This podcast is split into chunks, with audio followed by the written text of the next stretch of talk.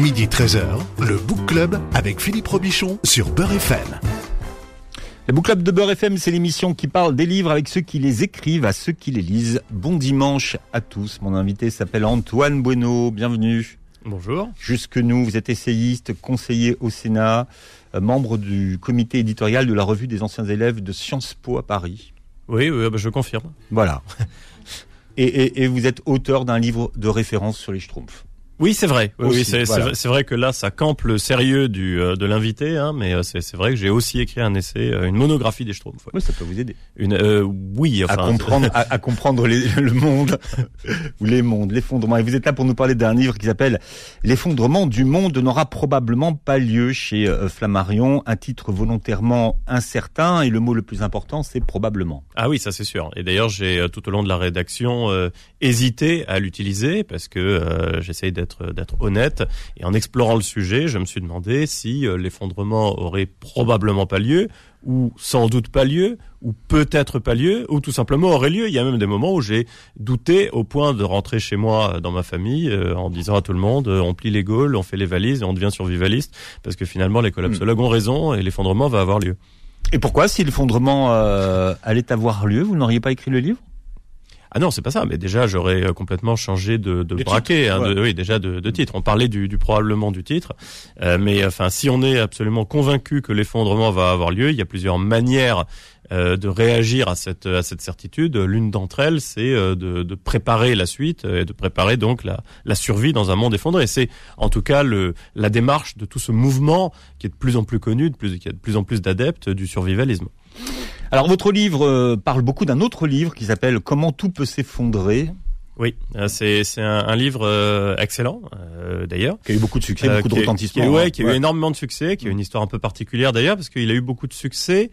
euh, pas tout de suite après sa sortie, ce qui est rarissime. Hein, euh, ça, ça n'arrive jamais dans On l'histoire de ça un long seller. Voilà, long seller, exactement. Donc de Pablo Servigne et Raphaël Stevens. Et alors, il est important ce livre parce que, euh, d'une certaine manière, il crée une discipline. Euh, il nomme la collapsologie et les collapsologues, euh, c'est-à-dire euh, une approche inter ou transdisciplinaire de la notion d'effondrement. Alors, on reviendra, j'imagine, dans un instant sur ce qu'est l'effondrement. On va expliquer les mots de toute façon. Voilà. Mais donc c'est ça l'apport de ce livre-là. Donc il, il est très important par le succès qu'il a eu et par l'étiquette qu'il a créée, qui euh, va bien au-delà d'une simple analyse, je dirais disciplinaire. C'est devenu euh, vraiment un courant important euh, de pensée. Et donc mon livre, je dirais, se base sur celui-là pour en faire un contrepoint. Parce que, euh, avec toutes les qualités que je reconnais à comment tout peut s'effondrer, je lui trouve aussi des limites et des défauts. Et euh, c'est pour ça que je- je- j'ai voulu y réagir. La principale limite, qui est quand même très importante, c'est que comment tout peut s'effondrer, et la collapsologie de manière générale euh, véhicule l'idée que l'effondrement est totalement inéluctable. Et Mm. moi, j'explique que euh, l'effondrement est certainement, ou en tout cas probablement possible, mais n'est euh, certainement pas inéluctable, et peut-être même que ça n'est pas le futur le plus probable. Voilà, votre livre se, se positionne, dites-vous, entre euh, les collapsologues et les libéraux pour désidéologer, euh, euh, Désidéologiser le débat. Voilà, c'est exactement le, premier but, effectivement, c'était de ce livre, c'était de, de sortir de cette opposition stérile entre d'un côté, on l'a déjà dit, des collapsologues qui nous disent c'est sûr, tout va s'effondrer. il y a rien à faire, euh, les carottes sont cuites en un mot, et de l'autre côté des libéraux. Alors ils sont pas très très euh, puissants et très entendus euh, en, Europe, en France en particulier, mais aux États-Unis, euh, oui. Donc c'est les libéraux, les transhumanistes, des gens qui nous disent non mais en fait euh, ça va, euh, tout va bien et grâce au marché et à la technologie, on va tout à fait bien s'en sortir malgré euh, la crise environnementale. Donc moi je suis vraiment, euh, à, c'est ni rassurisme euh, parce que la crise environnementale est extrêmement grave et il faut absolument pas en minimiser euh, les, euh, les les conséquences, ni euh, euh, défaitisme catastrophiste parce que on a des solutions à notre portée. Alors c'est pas une discipline nouvelle, hein, contrairement à ce qu'on pense.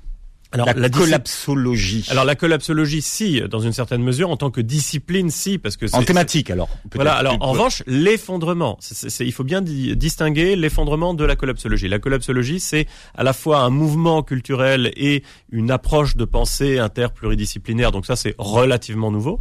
Euh, mais la notion d'effondrement elle-même, non, elle n'est pas du tout nouvelle. Euh, elle date de même 40 ans. Donc on voit que hmm. c'est pas du tout nouveau. Elle date du rapport Meadows. En 1972. Voilà. Tout augmente. Ça fait 50 ans le rapport Meadows du club de, Rome, hein, halte à la croissance. Euh, alors, dans ce rapport de, de Rome, il y a un modèle informatique baptisé World 3, et on va voir c'est important, parce que ce modèle a été réactualisé il y a encore peu de, peu de temps. Alors, que disait ce rapport en 72 Alors, Effectivement, j'ai dit 40 ans tout à l'heure, mais vous m'avez corrigé, c'est 50 ans, parce que je ne sais même plus compter. Tout, augmente. tout augmente. voilà, c'était ça, le tout augmente. C'est l'idée d'inflation, eh en oui, fait. bien sûr, j'avais pas compris. Euh, donc, effectivement, le rapport Meadows, euh, il a plusieurs noms. Donc je vais les donner parce que comme ça, ça permettra aux gens qui en ont peut-être entendu parler de se rendre compte qu'en fait ils connaissaient. C'est aussi le rapport au club de Rome. Le rapport Meadows, c'est parce que deux des trois co-auteurs euh, s'appelaient le Meadows, c'est Monsieur et Madame Meadows. Euh, on l'appelle aussi le rapport sur les limites de la croissance ou le rapport halte à la croissance. Ça a été la, traduction en français. Alors Qu'est-ce que c'est que ce rapport? Euh, bah, C'est euh, le club de Rome qui est un club d'industriels. C'est pas du tout des anticapitalistes, des communistes, etc. Des industriels qui saisissent euh, une équipe de jeunes chercheurs du MIT, donc euh, très prestigieuse et performante université américaine sur les nouvelles technologies en particulier, euh, et qui leur posent une, cette question-là, cette question très simple, qui leur disent vous allez me faire un rapport pour répondre à la question de savoir si on peut avoir de la croissance économique comme on l'a aujourd'hui. Hein, on est dans les, on est en 1972, donc il y a déjà une croissance très soutenue depuis le, le, le, 19e siècle en fait, hein, particulièrement soutenue au moment où on commande ce rapport. Donc la question c'est jusqu'où il peut y avoir une croissance économique euh, comme ça, jusqu'où on peut continuer comme ça? Euh, en sous-titre, euh, en sous-texte, est-ce qu'il va pas, va pas rencontrer des limites écologiques, des limites d'ordre géophysique, des limites planétaires? Est-ce qu'il y a des limites à la croissance? Et alors, pour répondre à cette question, les chercheurs du MIT font un truc que personne n'avait jamais fait avant. ils utilisent ce que tout un chacun aujourd'hui utilise tous les jours, c'est un ordinateur c'est la première fois qu'on crée un modèle informatique pour répondre à une question technique comme ça. Alors, quelle question technique? Puisque là, on leur demande de modéliser le monde entier.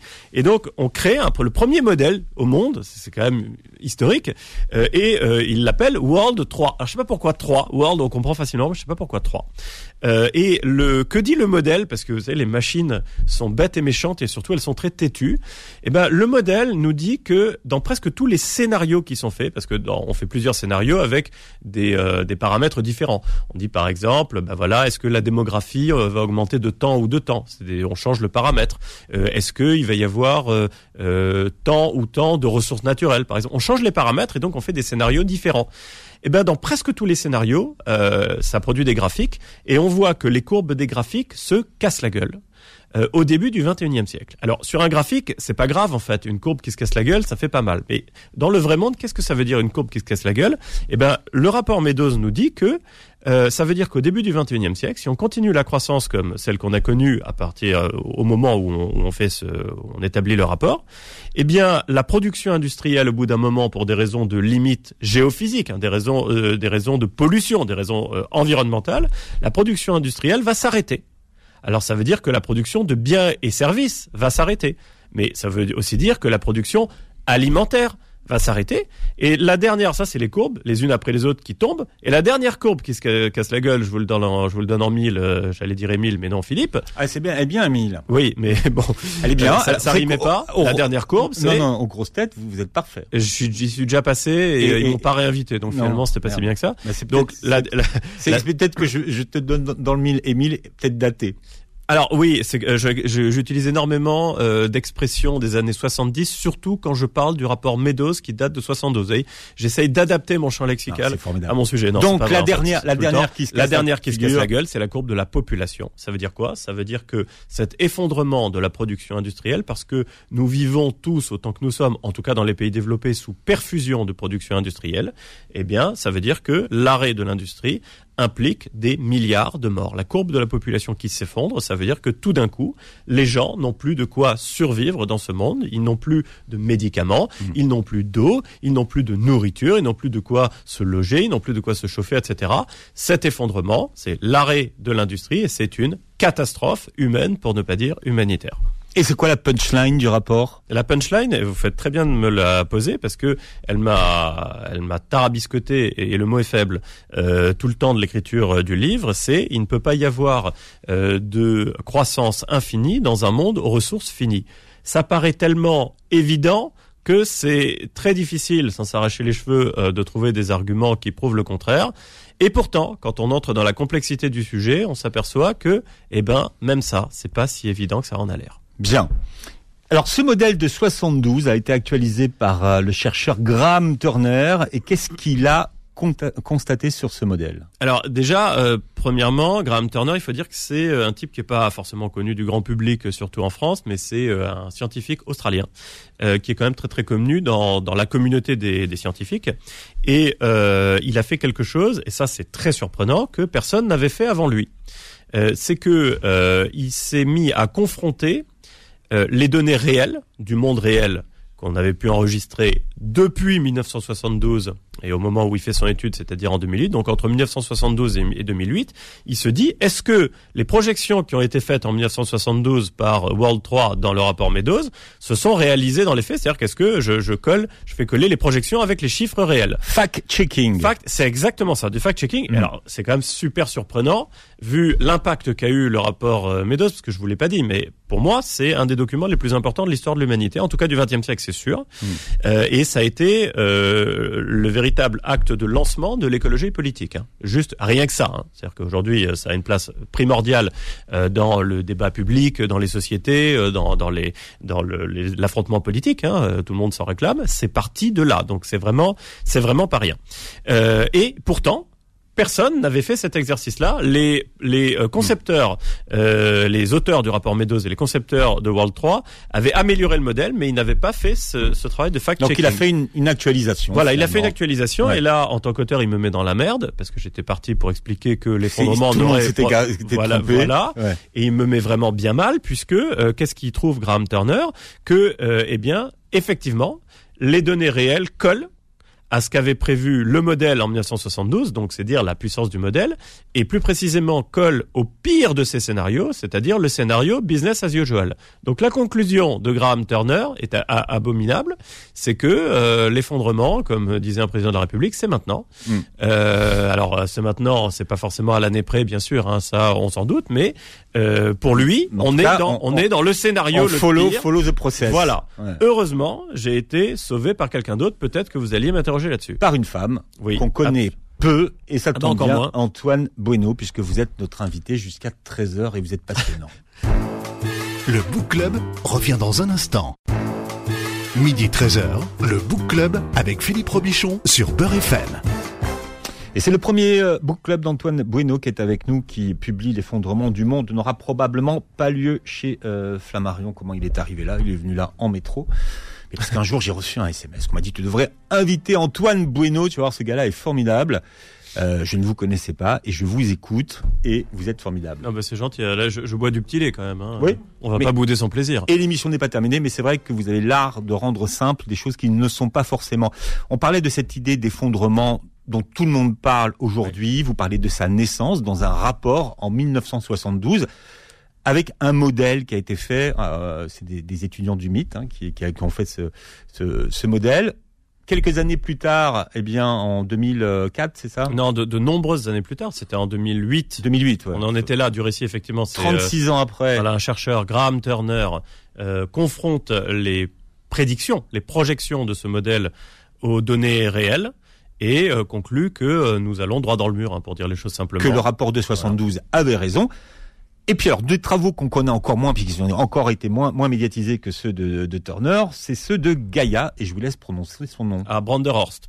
Alors euh, effectivement, euh, Graham Turner euh, est assez formel. Hein. Il nous dit euh, le modèle du rapport Meadows a raison. On est dans le scénario business as usual, c'est-à-dire que depuis 50 ans, on n'a rien fait. on a continué à faire de la croissance économique sale, qui détruit, qui pollue, qui épuise les ressources.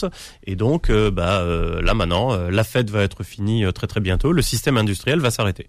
Bon, là-dessus, il y a une, une, une jeune universitaire qui est, alors pour le coup, elle pas connue, alors que Turner dans la communauté est connue, qui s'appelle Gaia Branderhorst, et qui a voulu seulement, avec une faible ambition, elle, voulait seulement actualiser les, conclusions de Turner.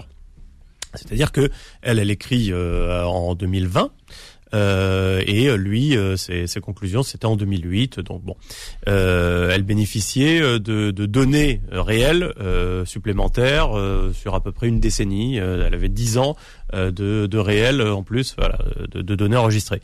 et donc, elle se lance dans cette actualisation. non seulement elle a des, des, des, données plus récentes, mais en plus, elle utilise des versions du modèle informatique qui sont plus modernes euh, qui sont euh, perfectionnés, alors que euh, hmm. Turner, lui, avait utilisé la première version.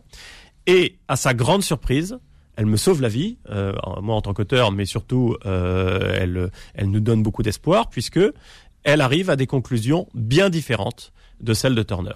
Elle nous dit le, le, le, monde tel que tel qu'il s'est développé depuis 50 ans euh, pourrait correspondre à deux scénarios qui avaient été donnés par le rapport Meadows en 1972. Et c'est pas le scénario business as usual. C'est deux autres scénarios. L'un de ces scénarios, c'est un scénario qui s'appelle business as usual 2. Alors la différence entre le business as usual 1 et le business as usual 2, c'est que dans le 2, on a à notre disposition beaucoup plus de ressources naturelles. Hmm. Et ça, ça peut expliquer pourquoi aujourd'hui on ne perçoit pas euh, de frémissement nous annonçant euh, la fin du système industriel et donc l'effondrement. C'est que nous avons bénéficié, parce que la terre est prodigue et parce que aussi la technologie permet d'exploiter plus, toujours plus de ressources, nous avons bénéficié de plus de ressources naturelles que ce qu'on avait pu imaginer dans ce scénario business as usual en 1972. Alors ça, c'est le premier des deux grands scénarios auxquels les données réelles euh, semblent donner raison. Et le deuxième grand scénario, c'est un scénario qui s'appelle Comprehensive Technology. Euh, c'est un scénario dans lequel on a développé. Vous pouvez traduire un peu quand même parce que moi je, je, vous dis pas, mais, mais c'est pour tout le monde. Euh, donc. Eh ben, euh, comprehensive technology, ça pourrait être traduit par euh, une technologie euh, globale, c'est-à-dire une technologie englobante. Mm. Mm. c'est un scénario dans lequel on a pris en compte l'impératif environnemental grâce à la science et à la technique. Et donc on a développé euh, un certain nombre de moyens qui nous permettent de réduire notre impact environnemental. C'est bien, c'est pas tout à fait ce qu'on observe dans le monde réel, et pourtant hmm. les, les données, certaines des données euh, observées euh, semblent y correspondre. Qu'est-ce que ça veut dire ça? Qu'est-ce que ça veut dire d'être un peu dans un scénario et un peu dans un autre, surtout des scénarios si différents? Ça veut dire que l'une des grandes limites, mais tout à fait assumée par les concepteurs du modèle, de du rapport Meadows et du modèle World 3, c'est de donner des, euh, indications globales c'est-à-dire euh, des, des, variables pour le monde entier, et donc de ne pas du tout rendre compte, c'est pas son objet, des disparités. Et eh ben c'est ça que nous révèle l'étude de Gaia Branderhorst. Elle nous révèle les disparités du monde. Elle nous révèle qu'il y a un monde, euh, le monde développé, le monde riche, le monde avancé, qui va vers le scénario Comprehensive Technology, c'est-à-dire technologie globale, et un autre monde qui va vers le scénario Business as usual 2, c'est-à-dire un scénario d'effondrement, mais avec des ressources plus abondantes. Donc, elle nous décrit un monde dans lequel euh, euh, l'effondrement n'aura peut-être pas lieu, hmm il n'est absolument pas certain, mais surtout dans lequel les inégalités vont se creuser de manière vertigineuse. C'est pas du tout un monde sympa. Hein. C'est pour ça que, en général, quand on me reçoit dans les médias, euh, la première chose qu'on me dit, c'est ah le, euh, le monde ne va pas s'effondrer, ouf, on est sauvé. Alors attention, je suis pas du tout rassuriste. Hein. Euh, je dis pas que le monde de demain va être sympa. Hein. C'est voilà, et encore moins que la crise vous, environnementale. Êtes un, vous, vous êtes un pont. Vous expliquez que vous êtes entre les deux. Voilà, exactement. J'explique qu'aujourd'hui, la notion d'effondrement est à la base de toute réflexion Hmm. euh, qu'on peut mener sur l'avenir. Euh, parce que, euh, encore une fois, et je vais vous redonner tout le schéma en, en m'incluant dans le schéma, euh, vous avez d'un côté les transhumanistes euh, et les libéraux qui nous disent ça n'aura pas lieu. Ça, c'est un scénario développé, mais à mon avis pas possible. De l'autre côté, les collapsos qui nous disent c'est sûr ça va avoir lieu, donc oui c'est possible, mais il n'y a pas il a pas que cet horizon-là. Et entre les deux, vous avez deux voies théoriques qui se Hmm. qui se proposent à nous et deux scénarios, celui de la décroissance et celui de la croissance durable. Moi je me situe là et je défends parce que je ne crois pas du tout à la décroissance, euh, celui de la croissance durable à condition de savoir de quoi on parle et ce que ça implique. Alors quand on parle de l'effondrement, on parle de l'effondrement de la civilisation thermo-industrielle. Il convient de euh, préciser déjà les termes. Euh, L'effondrement, qu'est-ce que c'est? Qu'est-ce que ça Qu'est-ce que c'est pas? Alors, l'effondrement, je l'ai déjà dit, c'est euh, l'arrêt de l'industrie. Euh, l'industrie, ça a commencé euh, avec la révolution industrielle au 19e siècle. Et donc, selon euh, cette explication, euh, la révolution industrielle et le monde industriel euh, seraient une parenthèse dans l'histoire de l'humanité, parce que euh, pas durable euh, sur le plan principalement environnemental. Et euh, quand on nous parle de l'effondrement, on nous dit la parenthèse s'est ouverte avec euh, l'invention de la machine à vapeur et Watt euh, au début, fin du XVIIIe siècle, début du XIXe siècle. Mm. Et euh, avec l'effondrement, et malheureusement ce sera brutal, cette parenthèse va se refermer au début du XXIe siècle. Et donc Et on va d'ailleurs, C'est ce qu'il revenir. faut dire. Hein. C'est forcément brutal. C'est pas un processus long. Alors, alors c'est là qu'on entre dans la complexité et, et je dirais presque ça, c'est complexité, c'est pour être gentil, et aussi dans le flou de la notion, euh, parce que euh, en principe, euh, la notion d'effondrement et de collapse sont des notions euh, qui impliquent une temporalité courte, c'est-à-dire que ça tombe en bloc, ça tombe vite. Mais la collapsologie, euh, en s'apercevant que, euh, en général, pas en général, mais en tout cas, souvent les civilisations peuvent mettre beaucoup de temps à s'effondrer, a euh, tordu le cou à cette définition initiale et élargi ses chakras, euh, en admettant qu'il pouvait aussi y avoir des effondrements ou qu'on pouvait se trouver dans le scénario d'un effondrement s'inscrivant dans le temps long. C'est ça qu'on fait une distinction entre l'effondrement catastrophique, court, et l'effondrement catabolique, catabolique, c'est-à-dire qui s'inscrit dans le temps long.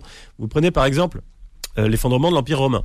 Alors d'abord, euh, ça, c'est quand on interroge l'histoire. Voilà. On va regarder ça, encore un autre sujet. les exemples qu'on a. Voilà. Mais est-ce que dans, dans ce qu'on, Bon. quand on parle de l'Empire romain, est-ce qu'on parle d'effondrement? Alors ça, c'est une vraie question. Et euh, moi, je suis pas historien, donc je vais pas y répondre. En revanche, je peux vous dire que, euh, ayant lu euh, pas mal de choses sur le sujet, euh, il y a encore un débat. C'est-à-dire que c'est absolument pas univoque de savoir si euh, le- l'Empire romain s'est effondré ou ne s'est pas effondré. Euh, Il y a euh, un certain nombre d'historiens qui vous disent euh, c'est une, une mutation progressive qui a conduit du, du haut empire au bas empire, au Moyen Âge, et donc il y a des éléments de continuité euh, réels, euh, d'ordre euh, Hmm. spirituel, d'ordre culturel, d'ordre géopolitique, etc., qui ont conduit de la puissante Rome euh, du premier siècle jusqu'à euh, euh, au 476 et ce qui est la Hmm. date, disons, conventionnelle de la chute de l'empire, et ensuite euh, le Moyen Âge qu'on connaît, etc. Donc on peut considérer d'un point de vue historique qu'il n'y a pas eu d'effondrement. Euh, on peut considérer l'inverse aussi, on peut considérer que oui, il y a eu un effondrement, mais que dans ces conditions, c'est plutôt un effondrement catabolique, c'est-à-dire un effondrement euh, qu'on a daté à 476, mais encore une fois de manière totalement conventionnelle, mais qui en réalité est un processus qui s'est poursuivi pendant des décennies et des décennies, pour ne pas dire des siècles. Et là où c'est très intéressant, c'est que on peut se dire que les gens qui ont vécu cet effondrement, parce qu'ils s'inscrivaient vraiment dans le temps, dans le temps long, ne le savaient pas. C'est ce que disent les collapsos, c'est-à-dire que nous pourrions aujourd'hui être en plein cœur d'un effondrement et avec plein d'indices autour de nous qui, qui, qui bruissent. euh, et c'est d'ailleurs à, à l'aune de cette idée-là que les collapsos lisent l'actualité. Hein. Ils vous disent, bah, regardez, il y a une catastrophe, il y a la guerre en Ukraine, etc. Ils voient des tas d'indices de l'effondrement. Donc effectivement, on pourrait être plongé là-dedans. D'un point de vue, du point de vue de l'analyse historique, c'est pas délirant. Les gens qui vivaient en 350, euh, ils n'avaient pas conscience qu'ils étaient euh, pas très loin avant ce qu'on allait euh, imaginer être les fonds en 450, en 7, en 450 même, peut-être qu'ils considéraient que euh, les choses allaient perdurer de manière indéfinie, etc. Voilà. On peut ne pas se rendre. Ça, c'est un des grands arguments collapso sur la- la- la- l'échelle de temps. Et c'est aussi pour ça que les collapsos bottent en touche à chaque fois qu'on leur demande quand va avoir lieu l'effondrement. Hmm.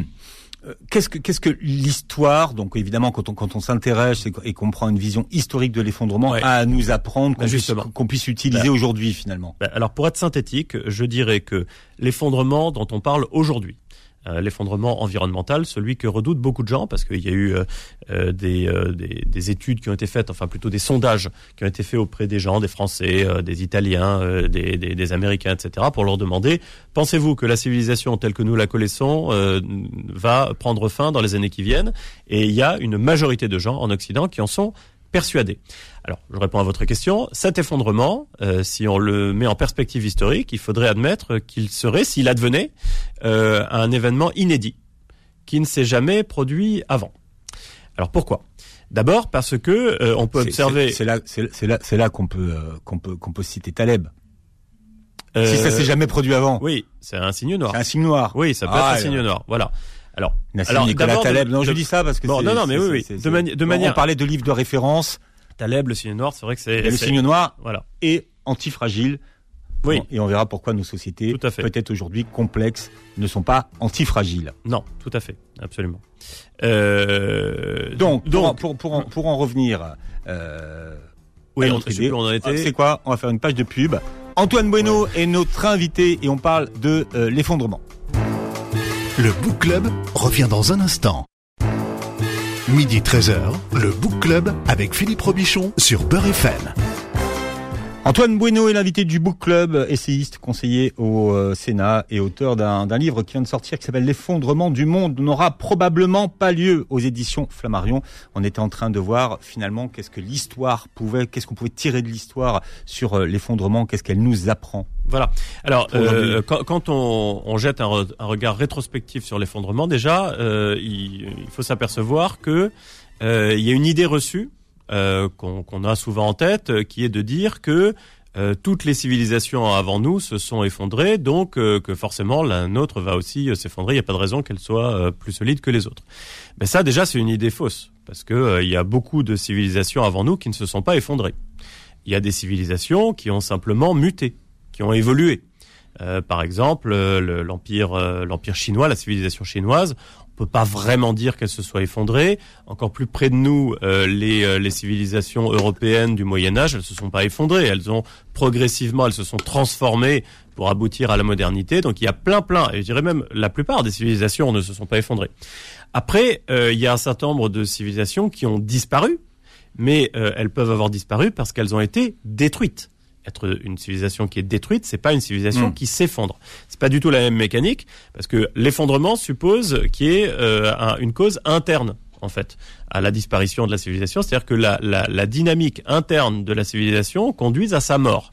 Euh, quand une civilisation est détruite, c'est un phénomène exogène, c'est-à-dire extérieur. Par exemple, un ennemi qui va euh, détruire une civilisation. On connaît euh, Delenda Carthago Est, c'est euh, Rome qui dit de Carthage doit être mm. détruite. Elle gagne les guerres puniques et Carthage est rasée. Donc c'est vraiment une civilisation qui a été détruite. Ça peut être une destruction par un, un, phénomène naturel, hein, un tsunami, un changement climatique, environnemental globalement. Une pandémie? Ouais, ça peut éventuellement être une pandémie. Enfin, ça, hum. tous les tous les scénarios sont, sont envisageables. Donc, euh, il y a plein de civilisations qui ont été détruites. Il y a plein de civilisations qui ne qui ont juste muté. Et puis, il y a des civilisations qui se sont effondrées. Sauf que là, on va avoir une difficulté supplémentaire quand on essaye de tirer des leçons de l'histoire euh, pour l'effondrement éventuel euh, à venir, qui serait un effondrement écologique. Et on va se demander du coup si dans l'histoire, il y a des civilisations qui se sont effondrées pour des raisons écologiques. Et comme il y avait un énorme trou sur cette question, eh ben, il y a un énorme livre qui a rempli ce trou. C'est le livre qui s'appelle Effondrement de Jared Diamond. Et sa problématique, c'était intégralement ça. C'était de dire, est-ce que c'est déjà arrivé dans l'histoire que des civilisations s'effondrent pour des raisons écologiques, pour des raisons environnementales? Alors lui, il dit oui. Mais déjà, en disant oui, il nous donne une liste de civilisations hmm. qui sont des civilisations. L'archétype, c'est l'île de Pâques, mais dans sa liste, il y en a pas beaucoup déjà. Euh, et c'est pas les civilisations les plus importantes. voilà. Euh, Donc déjà, euh, c'est d'où ce que je disais tout à l'heure, c'est que euh, si effectivement notre civilisation thermo-industrielle s'effondre, on devrait euh, supposer que ça serait un, un, événement sans précédent, un événement inédit, ne serait-ce que de par sa dimension globale, mondiale. Mm. Euh, donc même avec le livre de Jared Diamond qui nous prouve que, qui essaye de nous prouver euh, qu'il y a eu des précédents dans l'histoire, ben, il y a très peu de cas, et même ces cas-là, on peut les remettre en cause. Il y a, par exemple sur l'île de Pâques, c'est le plus emblématique. Euh, lui, il nous dit que euh, les, les Pasquans, c'est-à-dire les habitants de l'île de Pâques, ont détruit leur forêt pour construire les Moai. C'est ces très grandes sculptures qui sont très impressionnantes. Et quand les Européens sont arrivés sur l'île de Pâques euh, au XVIIIe siècle, ils ont trouvé euh, une peuplade euh, assez primitive, un peu hébétée, enfin évidemment pas du tout évoluée d'un point de vue civilisationnel. Et ils ont trouvé en même temps ces sculptures euh, très impressionnantes, qui pèsent des dizaines de tonnes pour certaines d'entre elles, qui font euh, parfois des dizaines de mètres, enfin qui sont des œuvres incroyables. Et à l'évidence, les gens qui voyaient là n'avaient pas pu construire ces, ces sculptures. Et donc ça a été un mystère. On s'est demandé ce qui s'était passé là et comment euh, une telle civilisation avait pu émerger et pourquoi il n'en restait rien. Et donc Jared Diamond nous dit, bah, ces gens-là, pour construire, pour fabriquer ces, ces sculptures, sont rentrés dans une sorte de surenchère et ils ont détruit intégralement leur forêt et donc là, ils n'ont plus eu les moyens écologiques de survivre ensuite. Mais il y a d'autres interprétations, donc c'est hmm. pas unilatéral. Dès qu'on entre dans l'explication historique, on s'aperçoit que, c'est-à-dire que dès qu'on entre dans le domaine de l'humain, on s'aperçoit que les choses sont extrêmement complexes et qu'on a du mal à démêler les phénomènes exogènes extérieurs à la civilisation ou endogènes intérieurs à la civilisation. Donc euh, finalement, cette recherche de l'effondrement et en particulier de l'effondrement écologique, il apparaît grandement artificiel. Dans votre livre, vous élaborez trois scénarios euh, distincts, dont un justement s'inspire de la théorie de Diamond. Hein, c'est le, scénario de la panne sèche. Oui, absolument. Euh, alors, alors les trois scénarios euh, que vous distinguez. Alors je vais, je vais revenir quand même à la, à la, base de ma démarche. Je vous disais que j'avais en fait euh, trois objectifs avec ce livre. Le premier, c'était de, de, sortir de l'opposition caricaturale entre les collapsologues et les libéraux. Le deuxième objectif, c'est d'éclairer ce qu'est la collapsologie et en particulier la mécanique par laquelle, si l'effondrement est possible, il pourrait advenir. Et en effectuant ce travail-là, je j'aboutis à ce que vous venez de dire, c'est-à-dire à distinguer trois scénarios d'effondrement possibles. Possible, voilà. Mais trois scénarios qui ont des causes différentes, qui ont des temporalités différentes et qui ont aussi des, des probabilités d'occurrence différentes. Alors, les trois scénarios, c'est euh, celui de l'arrêt cardiaque, c'est un scénario qui serait causé par la complexité du monde, c'est-à-dire que euh, notre le système économique mondial est tellement complexe que euh, un, petit euh, rouage pourrait sauter. Alors le rouage, ça peut être n'importe quoi, ça peut être une grève, une, une, grève des transporteurs routiers, hein, parce que c'est vrai que s'il y a plus de transport routier, eh ben un pays et par voie de conséquence, par effet domino, le monde entier pourrait mm. tout d'un coup s'effondrer, pourquoi pas, ou une crise financière, hein, ça sera encore. Alors, il y a des exemples, hein, vous dites le Venezuela. Oui, il y a, il y a plein d'exemples, mais l'Argentine. on pourrait imaginer, on on aurait pu imaginer que euh, la, crise des subprimes de 2008 euh, engendre un arrêt cardiaque du système économique mondial. Voilà, c'est ça le scénario euh, de l'arrêt cardiaque. Et moi, je n'y crois pas parce que justement, la, crise de 2008, encore plus celle de, de la, la pandémie de Covid, prouve que le système mondial est extrêmement résilient. Euh, le deuxième scénario, je crois que c'est celui sur lequel vous m'interrogiez. La, panne sèche, hein, c'est parce qu'on c'est parce qu'on est en train de parler de Diamond, donc effectivement. La panne sèche, exactement. La panne sèche, c'est un scénario qui soulève un problème majeur pour l'avenir. Euh, je dirais presque Enfin, c'est l'un des problèmes les plus importants, hein, euh, qui est celui de euh, la raréfaction des ressources. Euh, donc, selon ce scénario, euh, l'industrie ne peut plus euh, se poursuivre, tout simplement parce que on n'a plus la ressource naturelle de base. et la, la, première ressource de base problématique, c'est le pétrole. C'est toute la problématique du pic pétrolier, c'est-à-dire du moment où on ne va plus pouvoir, parce qu'il y en aura plus tout simplement, hmm. produire chaque année plus de pétrole faut quand même comprendre que depuis qu'on exploite du pétrole, c'est-à-dire depuis la fin du 19e siècle, début du 20e siècle, moi c'est une idée qui me donne le vertige, c'est pour ça que je vous la livre. Euh, chaque année, on produit un peu plus de pétrole que l'année d'avant. Chaque année. Depuis euh, 150 euh, ans, quelque chose comme ça. C'est dingue, ça quand même de se dire ça. Et eh ben le pic pétrolier, c'est le moment où parce qu'on a épuisé la ressource, eh ben ça plafonne et après ça décroît, c'est-à-dire on n'arrive plus à produire. Alors euh, euh, les tenants de, euh, de, de, de, ce scénario de la panne sèche disent notre civilisation a été érigée sur des énergies fossiles, beaucoup de charbon, un peu de gaz et énormément de pétrole. Donc le jour où il y en a plus, bah, c'est fini. Voilà, c'est mécanique. Bon. Euh, Il y a plein d'arguments qu'on peut opposer à ça. C'est Mad Max. C'est Mad Max. Mm. Il y a plein d'arguments qu'on peut opposer à ça. Je dirais que la problématique centrale, c'est, euh, il y en a deux. D'abord, il y a la question de l'offre et de la demande de pétrole, Euh, parce que euh, la, euh, le pic pétrolier euh, est un problème à partir du moment où la demande de pétrole continue d'être forte. Vous pouvez très bien imaginer que, pour de multiples raisons, la demande de pétrole euh, diminue avant que l'offre pétrolière ne diminue elle-même. Hmm. Donc là, le pic pétrolier, il est indolore. Il n'a aucun impact. C'est pas ce qu'il y a de plus probable, il faut le reconnaître. Il faut reconnaître que ce qu'il y a de plus probable, selon les projections, c'est que la demande continue d'augmenter, euh, alors que l'offre ne pourrait pas suivre. Mais euh, ça veut pas dire le pic pétrolier que du jour au lendemain on n'a plus de pétrole. Ça veut dire que on ne peut plus suivre. Ça veut dire qu'on en a encore, mais que à un moment donné, il y a un gap, un, delta euh, entre l'offre et la demande. Et ça, ça porte un nom. hein, c'est quelque chose qui est connu. Ça s'appelle un choc pétrolier. Donc que le pic pétrolier engendre un ou des chocs pétroliers, ça, c'est très probable. Mais que ça, ça entraîne la fin de notre civilisation, c'est beaucoup moins probable parce que chaque choc pétrolier euh, implique euh, de manière dynamique des réactions, donc un ajustement de la demande de pétrole, etc. Et donc par ajustement progressif, on peut s'en sortir, d'autant plus que la vraie problématique, et là j'y arrive, c'est est-ce qu'il y a un substitut énergétique au pétrole? Et la réponse c'est Non. oui et non. Bah oui et non, c'est c'est plus compliqué que ça. Euh, non parce que le pétrole c'est de la balle, c'est juste génial, il y a rien de mieux. Oui, parce que on peut euh, mettre en place, c'est ce qu'on essaye de faire, un, un système énergétique bas carbone qui produira moins d'énergie et principalement de l'énergie électrique, et euh, en revanche, qui serait capable, en produisant moins d'énergie, d'en produire suffisamment pour nous permettre de continuer d'avoir de la croissance économique, dans, votre, c'est-à-dire dans votre livre, vous, vous, vous, intro- vous introduisez une notion qui est très importante, ce qu'on appelle le TRE. ah oui, alors je pensais pas qu'on rentrerait, mais mais effectivement, non, mais non, mais oui. c'est Non, mais- qu'il y a, il y a des alternatives, mais combien elles coûtent? C'est en fait ce dont vous parlez, le TRE, c'est le taux de retour énergétique, c'est-à-dire combien on dépense d'énergie pour en récolter combien. Pour donner, euh, faire, bien comprendre aux gens, euh, quand euh, il suffisait aux États-Unis de mettre dans le sol un coup de pioche pour exploiter du pétrole, le TRE du pétrole, c'était 1 pour 100. Ça veut dire que j'étais obligé de dépenser un baril de pétrole et j'en récoltais 100. aujourd'hui Alors aujourd'hui, c'est 15. Donc Bah, ça là, Vous voyez la différence. c'est c'est colossal. Mais, Alors, on, mais euh, on, on, est pressé par le temps, donc Ouais. c'est pour ça que je, je, Ouais. je- mais, euh, on, on nous montrait les éoliennes. Là, une éolienne, c'est un TRE de combien? Alors ça dépend des éoliennes. Euh, c'est un TRE de, de mémoire euh, 8-9, quelque chose comme ça. Alors le solaire, c'est pareil, il y a eu beaucoup de progrès sur le solaire et on est passé autour de 11-12. euh, voilà, mais ça dépend des panneaux, ça dépend des technologies, etc. Il y a eu d'énormes progrès sur les, les renouvelables en termes de TRE. Mm. C'est une variable absolument clé. Mais le meilleur TRE qu'on ait, pardon, c'est le nucléaire hein, pour l'instant.